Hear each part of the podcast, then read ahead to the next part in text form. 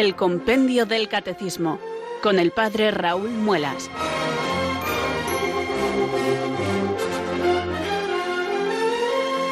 Muy buenas tardes, queridos oyentes de Radio María. Son las 4, las 3 en Canarias. Aquí comienza una nueva edición del programa El Compendio del Catecismo de la Iglesia Católica. Reciban desde Talavera de la Reina un saludo muy cordial del Padre Raúl Muelas, que un día más les habla desde estos micrófonos de Radio María, la radio de la Virgen, la fuerza de la esperanza. Sed todos bienvenidos.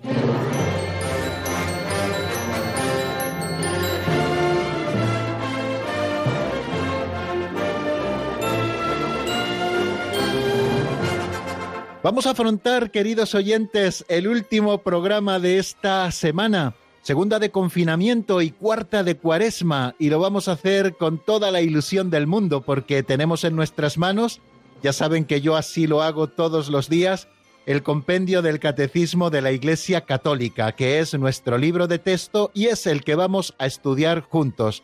Todos los días, a esta hora, de lunes a viernes, de 4 a 5 en la península, de 3 a 4 en Canarias, este es nuestro cometido.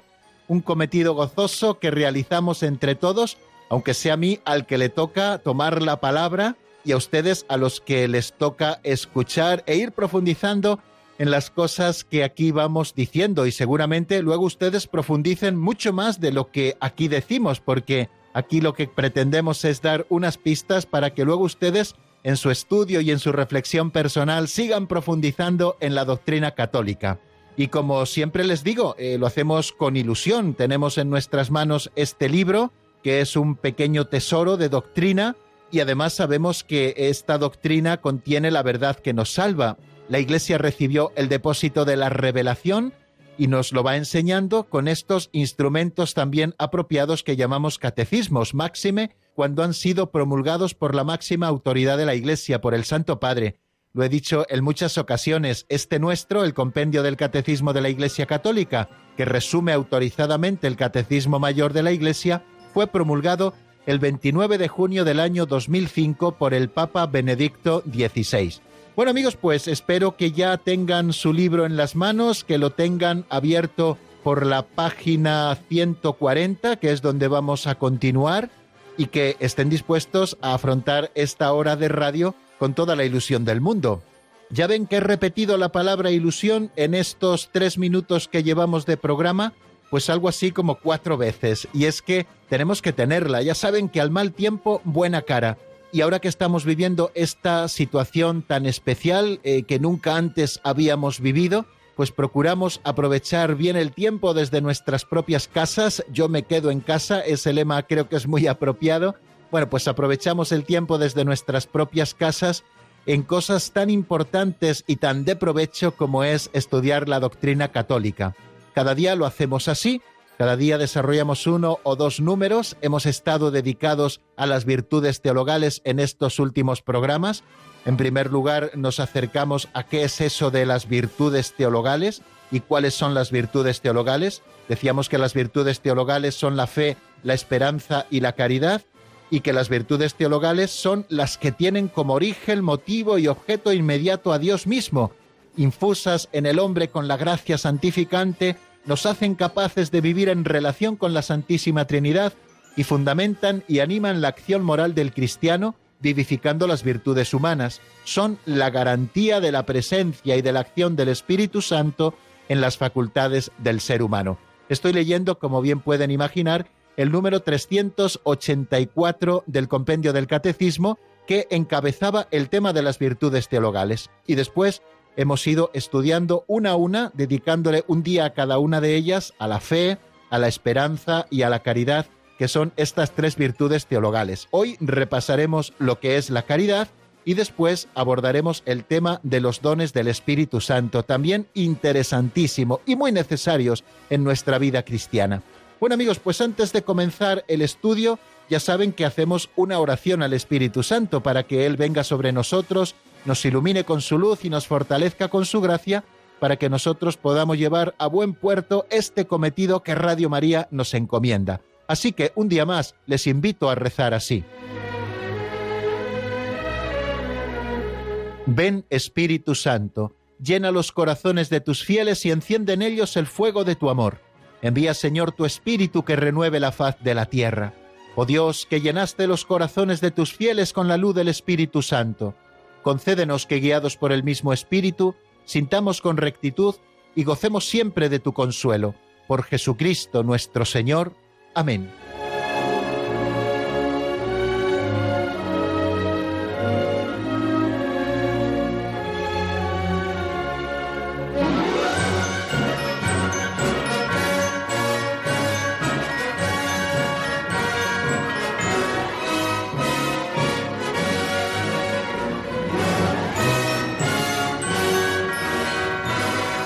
Y continuamos con la edición del programa de hoy, con este segundo momento que titulamos Pinceladas de Sabiduría. Es nuestra catequesis práctica. Es ese aperitivo catequético del que siempre hablamos o de ese calentamiento para luego hacer el ejercicio fuerte de profundizar en los números del compendio del Catecismo de la Iglesia Católica. Y tomamos prestada una pincelada de sabiduría publicada en un libro así titulado, Pinceladas de Sabiduría, que como bien conocen los oyentes habituales del programa, porque creo que cada día se lo digo, fue escrito allá por los años 90 por don Justo López Melús, sacerdote operario diocesano, que entonces era el director espiritual del Seminario Mayor de Toledo y por lo tanto mi director espiritual durante todos los años de la teología. Bueno, pues cada día tomamos prestada una de estas pinceladas, la escuchamos en la voz de Alberto, disfrutamos también literariamente de las mismas y luego yo comparto con ustedes alguna reflexión que al hilo de la lectura o de la escucha de esta pincelada a mí se me sugieren, ¿no? Bueno, pues hoy vamos a hablar de la cruz, una pincelada muy interesante que se titula La cruz que había dejado. Vamos a escucharla en la voz de Alberto, como les digo.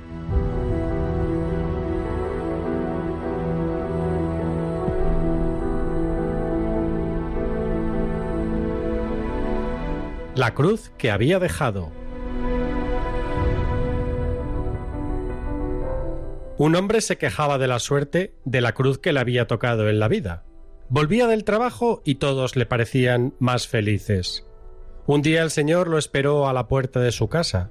Ven conmigo, le dijo, y podrás escoger otra cruz a tu gusto. Le llevó a una gruta azul, llena de cruces de todos los tamaños y clases, son las cruces de los hombres, le dijo el Señor. Elige la que quieras. El hombre dejó su cruz en un rincón y se puso a escoger. Probó una cruz ligera, pero era muy fea y la dejó. Luego una muy bonita, pero se le clavaba en los hombros. Después una de metales preciosos, pero pesaba mucho y no podía caminar. Probó una y otra vez, pero tenían defectos y las dejó. Por fin, en un rincón encontró una pequeña cruz. No era muy bonita, pero parecía a propósito para él. La probó y dijo Me quedo con esta. Al salir de la gruta se dio cuenta de que había escogido su vieja cruz, la que había arrojado al entrar.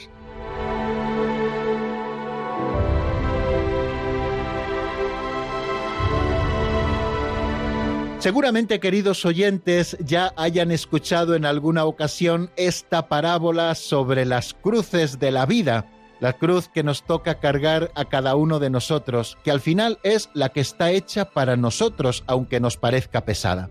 La primera cosa que yo quiero compartir con ustedes es que precisamente la cruz la llamamos cruz porque pesa, porque nos duele, porque a veces la arrastramos, porque no le vemos sentido, porque a veces nos aplasta con su peso, por eso la llamamos cruz. Y todos tenemos nuestra cruz. Creo que esta es una segunda verdad universal que todos cargamos alguna cruz.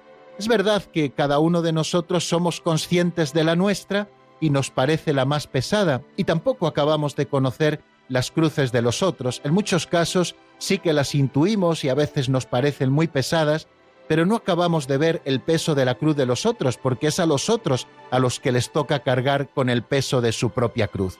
Bien, pues teniendo esto a la vista, que la cruz es pesada y que todos tenemos nuestra cruz, creo que ha llegado el momento de decir esa recomendación que Cristo nos hizo en el Evangelio, que tenemos que cargar con nuestra cruz de cada día y seguirle. Esa cruz que nos ha tocado a cada uno de nosotros. En cada uno de nosotros es distinta, claro que sí, pero que es nuestra propia cruz.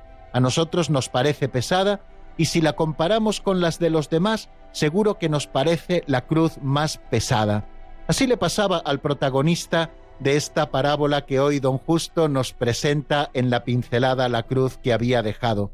Se quejaba un hombre de su propia suerte y de la cruz que le había tocado en la vida, y cuando volvía del trabajo todos le parecían más felices que él, porque no era capaz de ver la cruz de los otros. Creo que un error que muchas veces cometemos, queridos amigos, es comparar nuestra propia cruz con las de los demás, o comparar nuestra propia vida desde un punto de vista pesimista con la vida de los demás.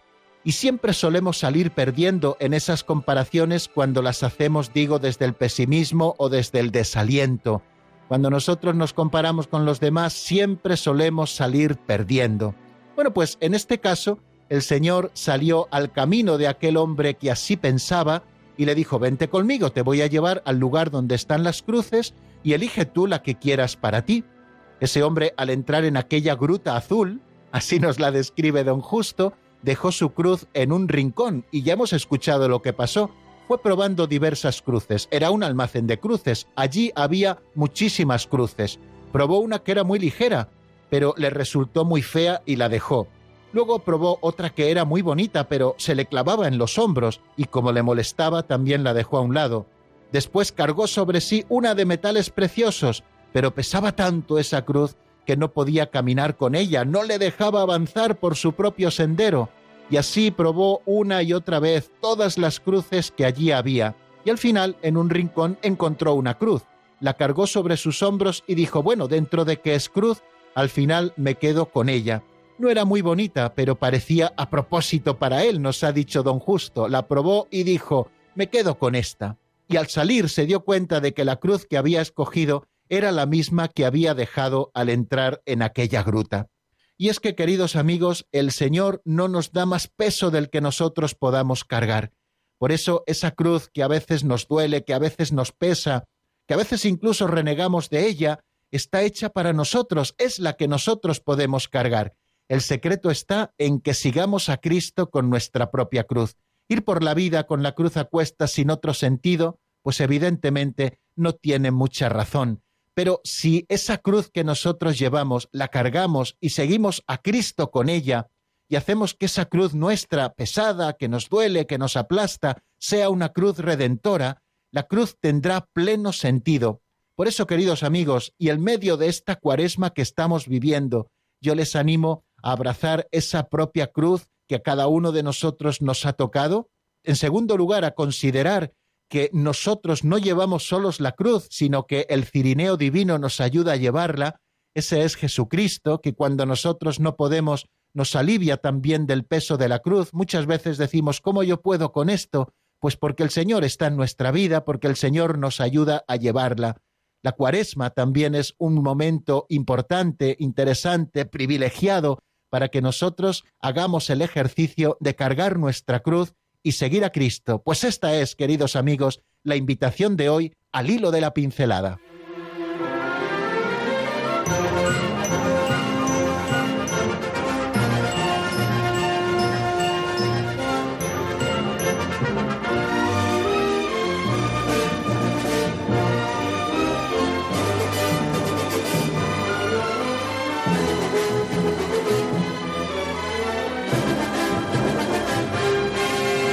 Continuamos, queridos oyentes, en la sintonía de Radio María. Les habla el padre Raúl Muelas desde Talavera de la Reina y les recuerdo que estamos en el programa El Compendio del Catecismo de la Iglesia Católica, un tiempo en el que nos dedicamos a estudiar este libro de texto que contiene la doctrina en 598 preguntas. Nosotros nos encontramos ahora precisamente para repasar la 388 y para avanzar un poquito más en la doctrina, en la siguiente sección de nuestro programa, con el 389. No creo que nos dé tiempo a ver el número 390, porque en un principio había hecho ese proyecto aquí en mi guion, pero creo que no nos dará tiempo, a pesar de que hoy he procurado entretenerme un poquito menos en la reflexión a la pincelada de sabiduría. Bueno, pues vamos a abordar el repaso de lo que vimos en el programa de ayer estuvimos dedicados en el avance de doctrina a estudiar el número 388, que se pregunta por la tercera de las virtudes teologales, la más importante de todas. Tengan en cuenta que la fe y la esperanza no tendrían ningún sentido si no desembocan en el amor sobrenatural o la caridad cristiana. Por la fe tenemos el conocimiento de Dios, por la esperanza confiamos en el cumplimiento de las promesas de Cristo y por la caridad obramos de acuerdo a las enseñanzas del Evangelio. Bueno, pues es la tercera a la hora de enunciarla, pero podríamos calificarla como la primera.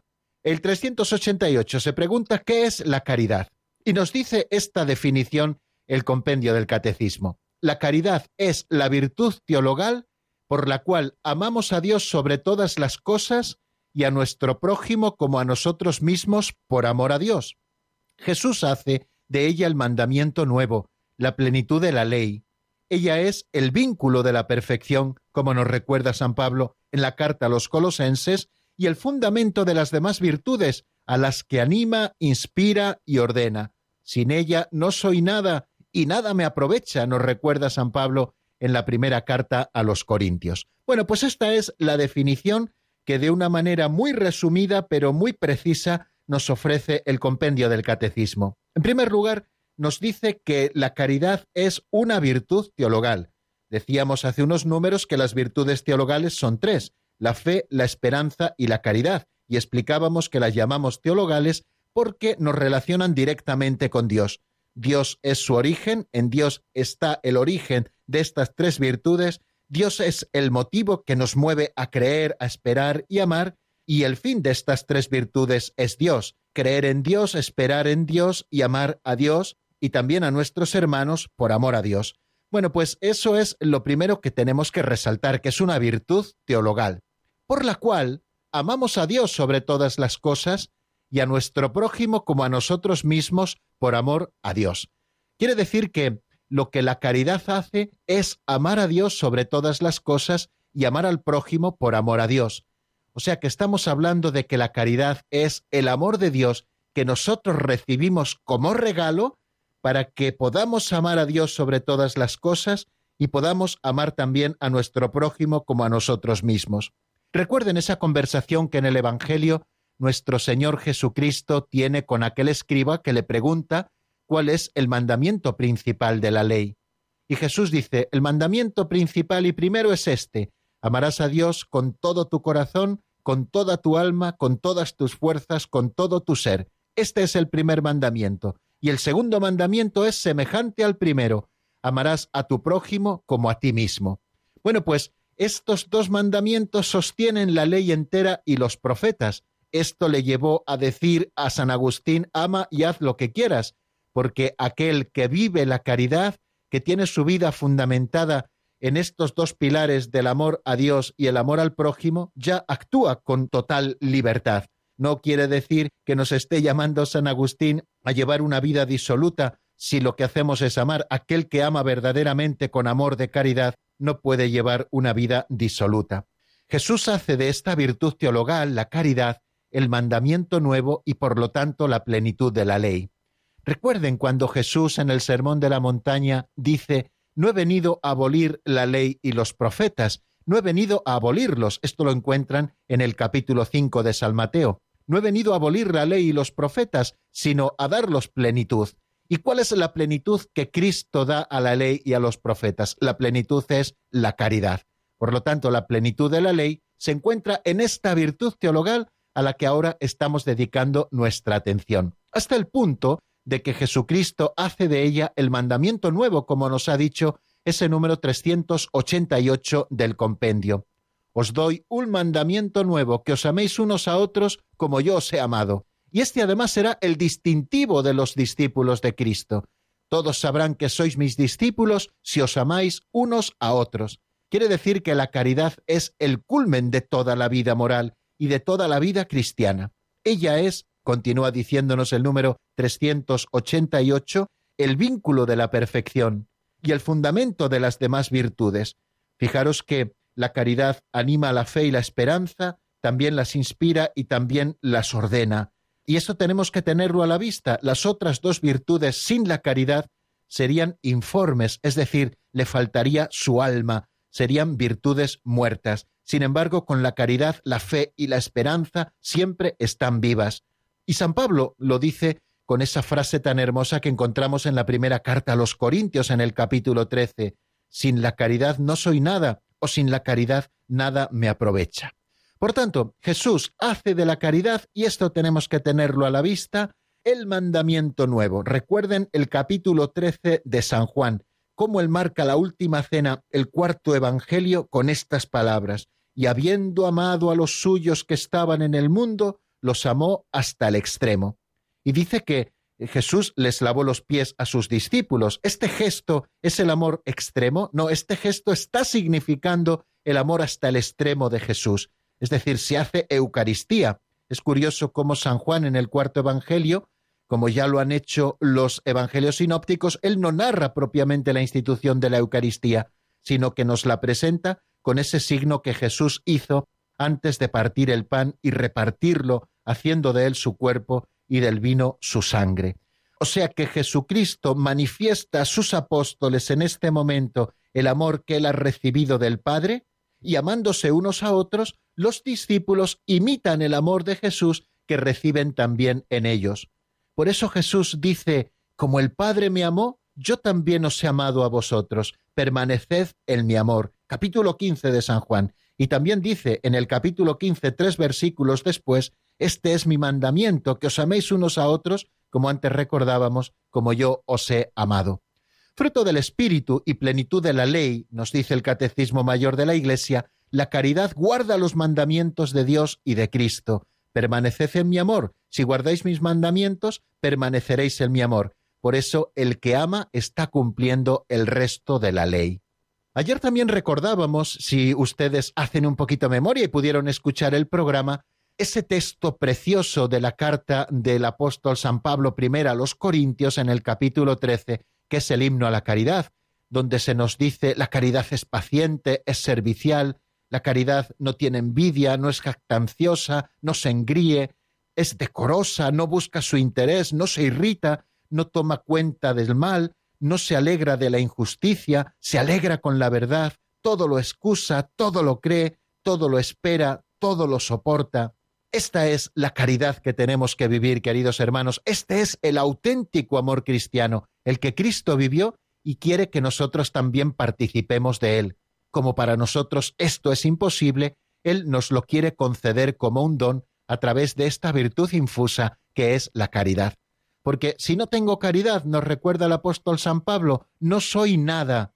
Y todo lo que es privilegio, servicio, virtud, si no tengo caridad, de nada me aprovecha, dice en la primera carta a los Corintios, como antes les indicaba. La caridad es superior, por tanto, a todas las virtudes. Es la primera de las virtudes teologales. Dice San Pablo, ahora subsisten la fe, la esperanza y la caridad. Estos tres, pero la mayor de todas ellas es la caridad. Pueden leerlo en la primera carta a los Corintios, capítulo 13, versículo 13. Nos decía el número 388 del compendio que el ejercicio de todas las virtudes está animado e inspirado por la caridad. Es el vínculo de la perfección la caridad, es la forma de las virtudes, como también les indicaba, las articula y las ordena entre sí, es fuente y término de su práctica cristiana, y es que la caridad asegura y purifica nuestra facultad humana de amar. El amor no es solamente un sentimiento, el amor reside también en el entendimiento y en la voluntad hasta el punto de que libremente podemos hacer entrega de nuestra vida. Ese es el amor humano, pues el Señor ha querido elevar el amor humano todavía más arriba, regalándonos su propio amor, el amor divino. Por tanto, la caridad eleva a la perfección sobrenatural el amor humano. Decíamos también ayer que la caridad tiene por frutos el gozo, la paz y la misericordia. Exige la práctica del bien y la corrección fraterna, es benevolencia, suscita la reciprocidad, es siempre desinteresada y generosa, es amistad y comunión, y recordábamos una frase de San Agustín que dice, la culminación de todas nuestras obras es el amor. Ese es el fin. Para conseguirlo corremos, hacia él corremos, y una vez llegados, en él reposamos. Eso es la caridad, queridos amigos. Me gustaría resaltar así, de una manera muy sencilla, cuáles son las características del amor de Dios. El amor de Dios, en primer lugar, es lo más cierto y lo más seguro, porque existió desde siempre, estaba antes de que naciésemos, antes de que fueras engendrado, dice la Escritura, en el vientre de tu madre, yo ya había pensado en ti, yo ya te había amado. Y una vez que es encontrado este amor de Dios, se llega incluso a tener la sensación de haber perdido inútilmente el tiempo entretenidos y angustiados por muchas cosas por las que no merecía la pena haber luchado y vivido. Todo lo estimo pérdida comparado con el conocimiento y el amor de Cristo Jesús. Así nos lo dice San Pablo. Segundo, el amor de Dios es sólido y firme, es como la roca de la que nos habla el Evangelio. Cuando fundamentamos sobre él nuestra vida, por mucho que soplen los vientos, nuestra casa no se destruirá. El amor humano hay que sostenerlo continuamente, alimentarlo continuamente, so pena de apagarse. Por eso cuando el amor humano se asienta en roca firme, es decir, en el amor de Dios, este amor de Dios se convierte para nosotros en lo más sólido y en lo más firme. Y también decir que el amor de Dios es siempre nuevo, es otra característica del amor de Dios, es siempre nuevo, es fresco, es bello en cada instante, es la experiencia de San Agustín. Tarde te amé, hermosura tan antigua y tan nueva, tarde te amé. Y tú estabas dentro de mí y yo fuera, y así por fuera te buscaba, y deforme como era me lanzaba sobre las cosas hermosas que tú creaste. Tú estabas conmigo, mas yo no estaba contigo. Me llamaste y clamaste y quebrantaste mi sordera, brillaste y resplandeciste y curaste mi ceguera exhalaste tu perfume y lo aspiré, y ahora te anhelo, gusté de ti, y ahora siento hambre y sed de ti, me tocaste y deseé con ansia la paz que procede de ti. Este texto hermoso de las confesiones nos está revelando hasta qué punto el amor de Dios es siempre nuevo, es bello, es fresco en cada instante. Y por último decirles que el amor de Dios es perpetuo, que no se acaba, que no se cansa, que no tiene límites, hay dificultades, no es por culpa de Dios, sino por culpa nuestra. Por eso tenemos que cuidar la semilla de la caridad, ejercitándola cada día para que vaya haciéndose grande dentro de nosotros y se convierta como la semilla de mostaza en un arbusto al que vengan a anidar los pájaros del cielo. El amor, queridos amigos, que nosotros tenemos que vivir, que es el amor de caridad, tiene esas características de sinceridad y pureza, de servicio al necesitado, de perdón y misericordia, de universalidad y de delicadeza. Fijaros cuántas cosas hermosas podemos decir, queridos amigos de la caridad. Este tema nos daría para muchos programas, pero lamentablemente tenemos que seguir con nuestro programa y vamos a dejar aquí el tema de la caridad, pero ustedes pueden seguir cultivando lo que duda cabe y además disfrutando mucho del estudio de esta virtud teologal que es la caridad, la más importante de todas. Yo ahora me voy a detener en la palabra para que podamos reflexionar un poco en lo dicho y nos preparemos para dar un paso adelante y estudiar qué son los dones del Espíritu Santo. Para este momento de reflexión les ofrezco una canción de Miguel Quiñones titulada Madre de la Confianza. Es una canción sacada del álbum Vivir con Fe. La escuchamos y enseguida estamos nuevamente juntos. Paz y alegría vida.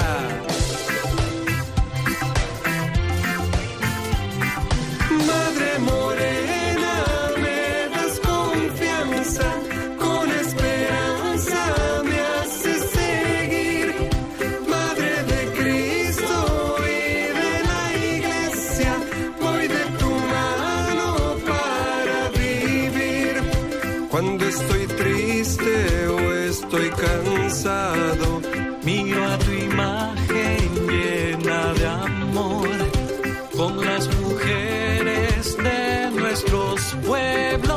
vas construir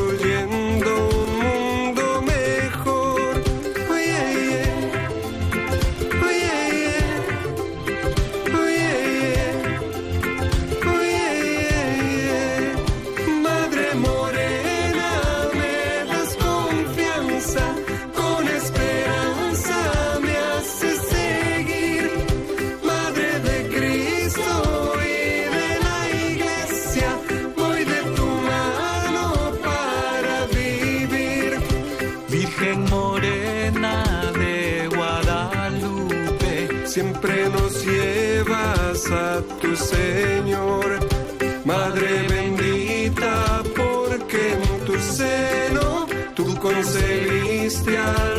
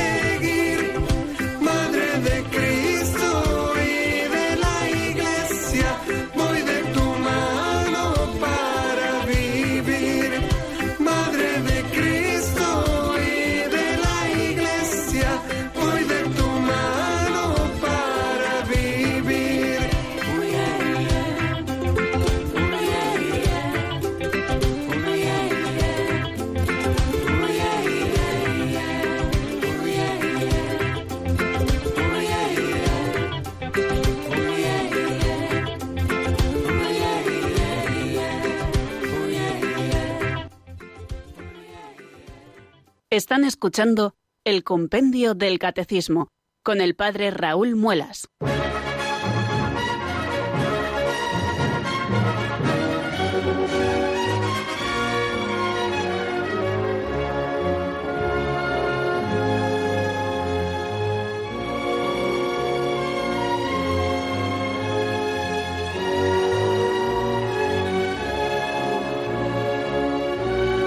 Vamos a seguir avanzando, queridos oyentes, en el estudio del compendio del catecismo con un nuevo número, el que hoy nos permite avanzar en la doctrina. Es el 389, que nos habla de los dones del Espíritu Santo. Exactamente se pregunta eso. ¿Qué son los dones del Espíritu Santo? Bueno, vamos a escuchar, si les parece, primero lo que nos dice el compendio y después ya tratamos de explicarlo.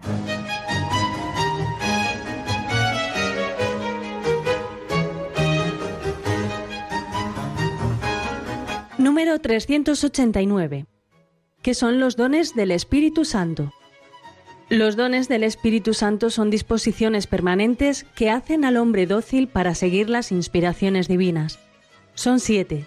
Sabiduría, entendimiento, consejo, fortaleza, ciencia, piedad y temor de Dios.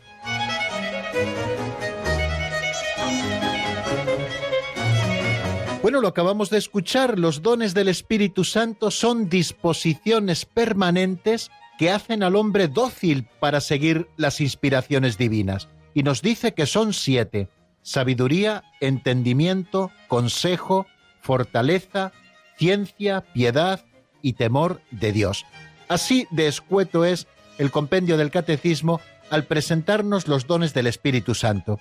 ¿Por qué nos los presenta en este momento en el que nos estaba hablando de las virtudes? Bueno, pues porque eh, al final tienen bastante que ver eh, las virtudes con los dones del Espíritu Santo, porque los dones del Espíritu Santo, en cuanto a disposiciones permanentes que el Señor nos concede para ser dóciles a las inspiraciones divinas, vienen a facilitar y a perfeccionar el ejercicio de las virtudes.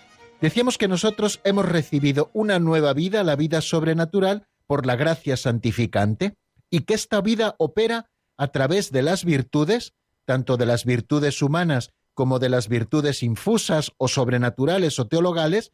Decíamos que las virtudes humanas son cuatro, la prudencia, la justicia, la fortaleza y la templanza, o estas cuatro de alguna manera son las más importantes y agrupan en sí a todas las demás virtudes humanas. Y decíamos que las virtudes sobrenaturales son tres, la fe, la esperanza y la caridad. Estas tres son virtudes infundidas por Dios en el alma, pero también las otras cuatro decíamos en algún momento que aquel que vive en gracia también las recibe en cierta manera como virtudes infusas, de manera que pueda vivir por la gracia estas siete virtudes, que se nos regalan como semillas que nosotros luego tenemos que cultivar al modo humano.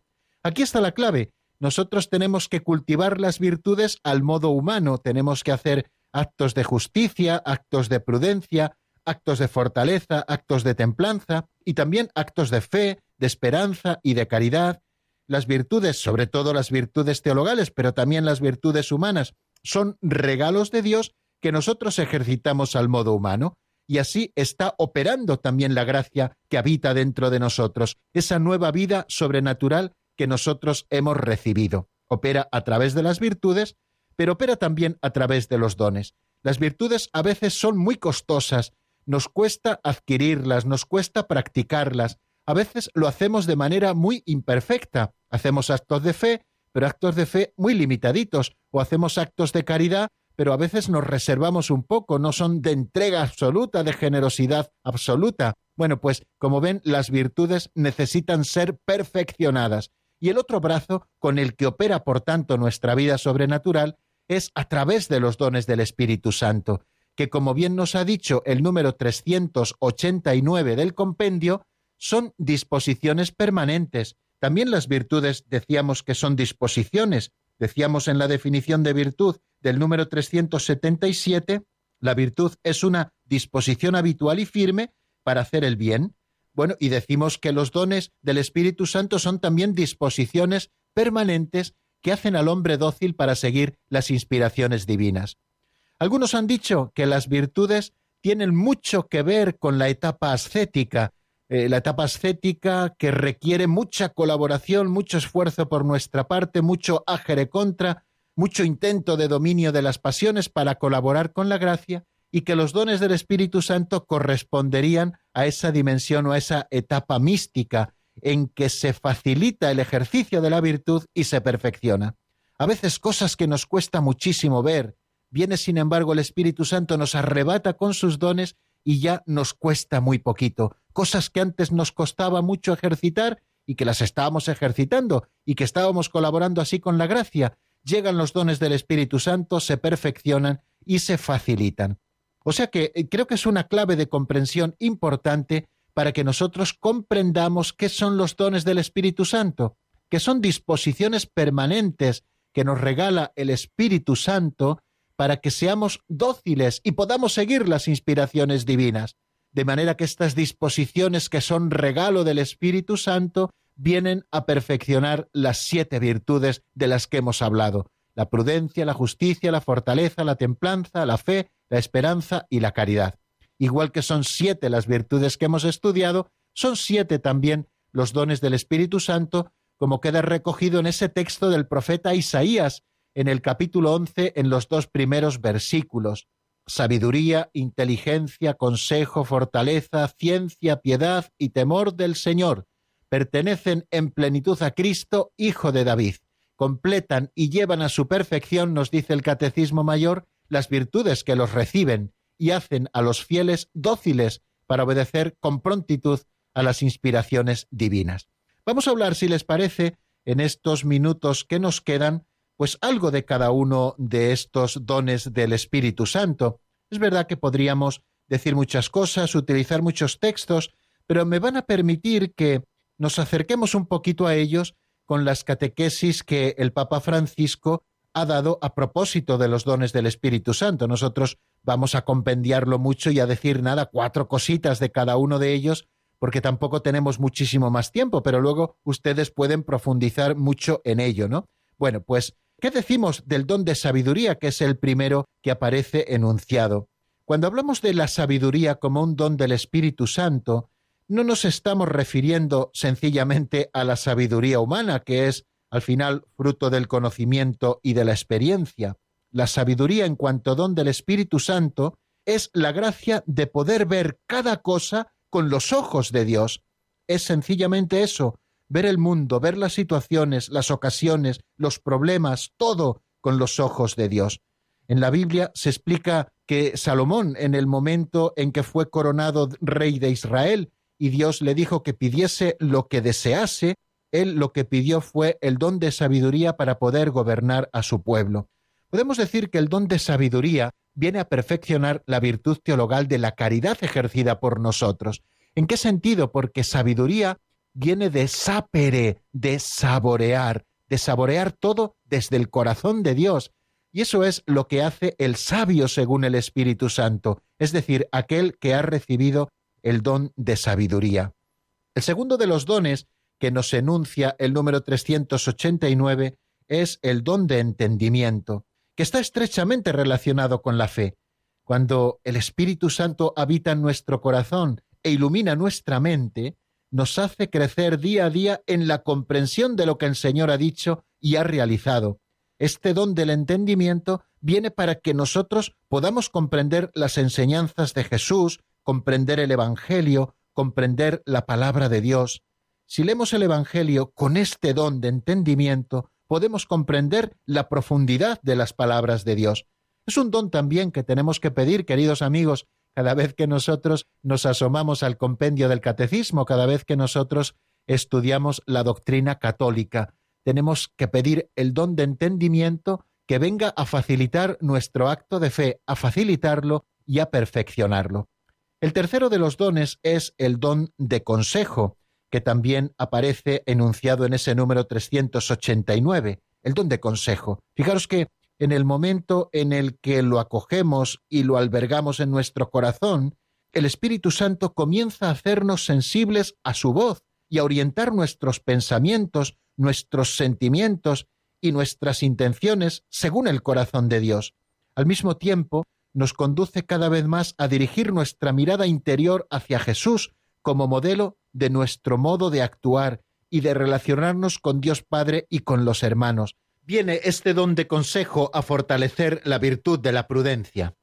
También se nos habla del don de fortaleza, que evidentemente viene a perfeccionar la virtud de la fortaleza. ¿Cuántos hombres y mujeres, los santos, por ejemplo, de los cuales no conocemos el nombre de todos, y otros que viven entre nosotros están honrando a nuestra condición de cristianos, honran a nuestra Iglesia, porque son fuertes, nos dice el Papa, al llevar adelante su vida, su familia, su trabajo y su fe, y son fuertes precisamente en estas cosas concretas y cotidianas de la vida. Demos gracias al Señor por estos cristianos que viven una santidad oculta. Es el Espíritu Santo quien les conduce, y nos hará bien pensar si ellos hacen todo esto, si ellos pueden hacerlo, ¿por qué yo no? Y nos hará bien también pedir al Señor que nos dé el don de fortaleza. Esto es lo que le sugería el Espíritu a San Ignacio cuando, convaleciente de su herida antes de su conversión, leía las vidas de los santos y decía, si Santo Domingo hizo esto, también yo lo tengo de hacer. Y así el ejemplo de los santos y su fortaleza le animaba también a pedir el don de fortaleza. Otro de los dones que se citan en ese número 389 es el don de ciencia, el quinto que aparece en ese orden en que se nos ofrecen. En el Génesis se pone de relieve que Dios se complace de su creación, subrayando repetidamente la belleza y la bondad de cada cosa. Al término de cada jornada está escrito, y vio Dios que era bueno. Si Dios ve que la creación es una cosa buena, que es algo hermoso, también nosotros debemos asumir esta actitud. He aquí el don de ciencia que nos hace ver esta belleza. Alabemos a Dios, démosle gracias por habernos dado tanta belleza. Este don del Espíritu Santo viene, queridos amigos, a perfeccionar la virtud de la templanza. Otra es la piedad. Este don de piedad eh, no significa tener compasión de alguien, es decir, tener piedad por el prójimo, no se refiere a esto cuando hablamos de piedad, sino que indica nuestra pertenencia a Dios y nuestro vínculo profundo con Él, un vínculo que da sentido a toda nuestra vida y que nos mantiene firmes en comunión con Él, incluso en los momentos más difíciles y tormentosos. Se trata de una relación vivida con el corazón. Es nuestra amistad con Dios, esa que nos ha regalado Jesús, una amistad que cambia nuestra vida y nos llena de entusiasmo y de alegría. Y el último de los dones del Espíritu Santo que aparecen en ese número 389 es el don de temor de Dios, que no consiste evidentemente en tener miedo de Dios. Sabemos bien que Dios es Padre y que nos ama y que quiere nuestra salvación y que siempre perdona cuando nosotros nos acercamos a Él con corazón arrepentido, por lo cual no hay motivos para tener miedo de Dios. El temor de Dios, en cambio, es el don del Espíritu que nos recuerda cuán pequeños somos ante Dios y ante su amor, y que nuestro bien está en abandonarnos con humildad, con respeto y confianza siempre en sus manos. Este es el temor de Dios, el abandono en la bondad de nuestro Padre que nos quiere infinitamente. Bueno amigos, pues creo que vamos a dejar aquí las explicaciones por hoy y por esta semana, porque bueno, al final hemos dicho muchísimas cosas y si ustedes durante el fin de semana tienen a bien volver a escuchar los podcasts, pues verán que poquito a poco hemos ido avanzando, aunque esta semana solo hemos avanzado cada día en un número, porque bueno, creo que tenían la suficiente entidad para dedicarle un poquito más de tiempo. Bueno, pues creo que hemos dicho muchas cosas. En primer lugar, sobre las virtudes teologales en general, después sobre cuáles son, después sobre cada una de ellas y por último sobre los dones del Espíritu Santo.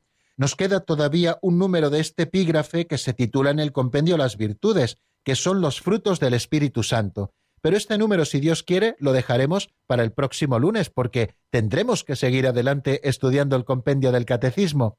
Pues bien, amigos, les recuerdo nuestro número de directo. Es el 91005-9419. 91005-9419. Pueden ustedes irle marcando si quieren hablar con nosotros mientras escuchamos algunos compases de un tema de Nuevo Trigo titulado Salve, salve, Gran Señora. Está sacado del álbum María Evangelio de Amor.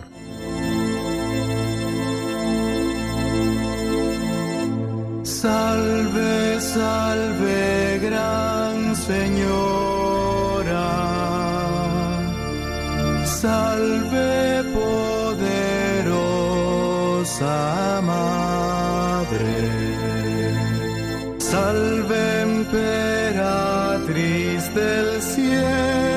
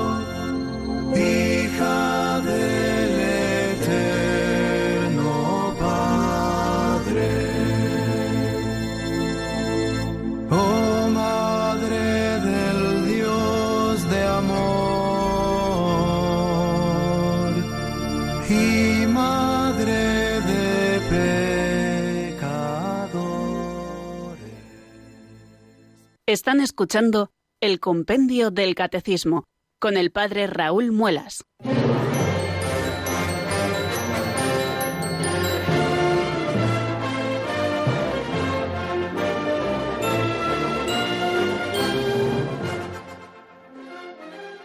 Nos vamos acercando, queridos oyentes, poquito a poco a las 5 de la tarde y vamos a abrir el teléfono de directo 910059419, que ya tiene esperándonos a Susana que nos llama desde Navarra. Buenas tardes y bienvenida, amiga. Buenas tardes. Eh, lo primero, muchas gracias por su entusiasmo y por su y cómo nos explica todo, que ya ha llamado alguna vez. Y luego le quería preguntar, no entiendo yo bien la relación entre las virtudes, porque y los y los los dones. Y los dones del Espíritu Santo, porque claro, son cuatro y tres tres teologales. Bueno, que lo de los dones, y luego si los dones, si hay que pedírselos al Espíritu Santo, o uno, o con las virtudes uno los va trabajando, o una cosa así, vaya. Bueno, pues eso es lo que le quería preguntar, padre. Muchas gracias. Muy bien. les comentaba antes cuando explicábamos el, el compendio que las virtudes y los dones están muy relacionados porque son los dos modos que tiene de operar eh, la vida espiritual en nosotros. Imaginemos que toda vida, pues evidentemente, eh, dispone de unas fuerzas para obrar, ¿no? Por ejemplo, nosotros tenemos como dos brazos para trabajar, vamos a hacer esa imagen, ¿no? Bueno, pues digamos que la vida sobrenatural eh, también tiene como dos brazos para trabajar. Uno son las virtudes, las virtudes humanas, que son la justicia, la fortaleza, la prudencia y la templanza, y las virtudes teologales que son la fe, la esperanza y la caridad.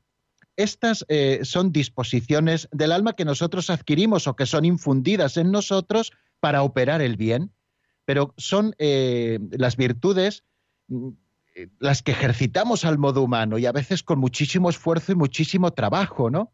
Evidentemente son meritorias cuando nosotros vivimos en gracias, porque la gracia de Dios las asume como colaboración nuestra la gracia. Pero luego están los dones del Espíritu Santo, eh, que vienen a perfeccionar, como decíamos, eh, el ejercicio de las virtudes, mm, hacerle más perfecto y a facilitarnos también el ejercicio de las mismas, ¿no? Eh, por eso mm, también decíamos que los dones del Espíritu Santo son disposiciones permanentes que hacen al hombre dócil. Entonces, digamos que las virtudes mm, podemos identificarlas más con la etapa ascética, es decir, con el esfuerzo a veces eh, nos cuesta mucho, es muy gravoso practicar, adquirir las virtudes, eh, las practicamos de una manera como muy limitada, muy pobrecita, pero a veces el Señor nos arrebata con sus dones, el Espíritu Santo viene en nuestra ayuda, en ayuda de nuestra debilidad, y nos da como esa facilidad para poder obrar. Y esos son precisamente los dones del Espíritu Santo. Eso que nosotros a veces actuamos muy pobremente desde las virtudes, se nos facilita y se nos perfecciona a través de esos dones del Espíritu Santo, que son regalos del Espíritu para que nosotros podamos vivir eh, plenamente nuestra vida cristiana y que nuestra vida sobrenatural opere, ¿no? Que la vida de la gracia que nosotros vivimos opere verdaderamente, ¿no? Bueno, no sé si, más o menos le he explicado un poquitín así de una manera muy sencilla eh, lo que usted nos preguntaba, Susana. Vámonos hasta Barcelona. Allí tenemos a Carmen esperándonos. Buenas tardes, Carmen. Bienvenida. Sí, buen día. Eh, bueno, gracias por la formación que es muy importante. La formación que hace, pues, mucho. Bueno, yo quería mm, preguntar, ¿la virtud de la caridad que es infusa tiene que ver con el, con el bautismo? ¿O sin el bautismo también? Perdón, me, decía, no, no, le he entendido porque se ha entrecortado un poco. ¿Puede repetirme la pregunta? La caridad que es infusa y ahí me he quedado. Sí, la caridad es infusa, pero los que, um, si no estás bautizado, también no tiene que ver esto, el bautismo. Efectivamente, el bautismo tiene que ver mucho con las virtudes infusas. Es decir, las virtudes se nos infunden en el bautismo. Eh, eh, en, en el bautismo se nos, se nos infunden las virtudes. De manera que solo aquel que tiene la gracia santificante, y la gracia santificante se tiene por el bautismo, solamente posee la caridad. Eh, otra cosa es la filantropía, el altruismo, que, es otra cosa, ¿no? Es otra cosa. Pero aquel que no está bautizado, aquel que no vive en gracia, incluso, podríamos decir todavía para ser eh, todavía más exactos, pues eh, evidentemente no vive la caridad, no tiene infundida la caridad. Sí puede hacer actos generosos, puede hacer actos altruistas, puede hacer actos filantrópicos de amor al hombre, puede hacer actos buenos, pero no están movidos por la caridad, que es el amor que Dios derrama en nosotros con la gracia santificante, con el Espíritu Santo que viene a habitar en nosotros.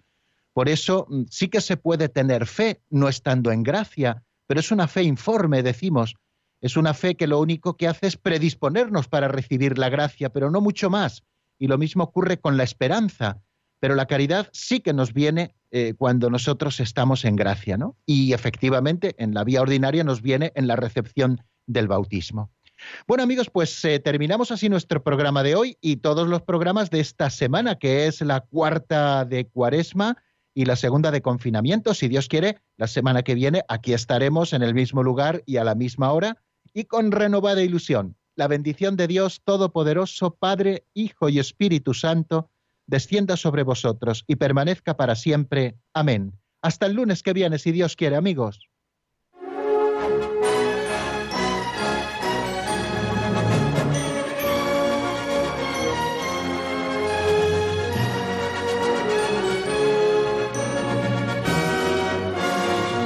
El Compendio del Catecismo con el Padre Raúl Muelas.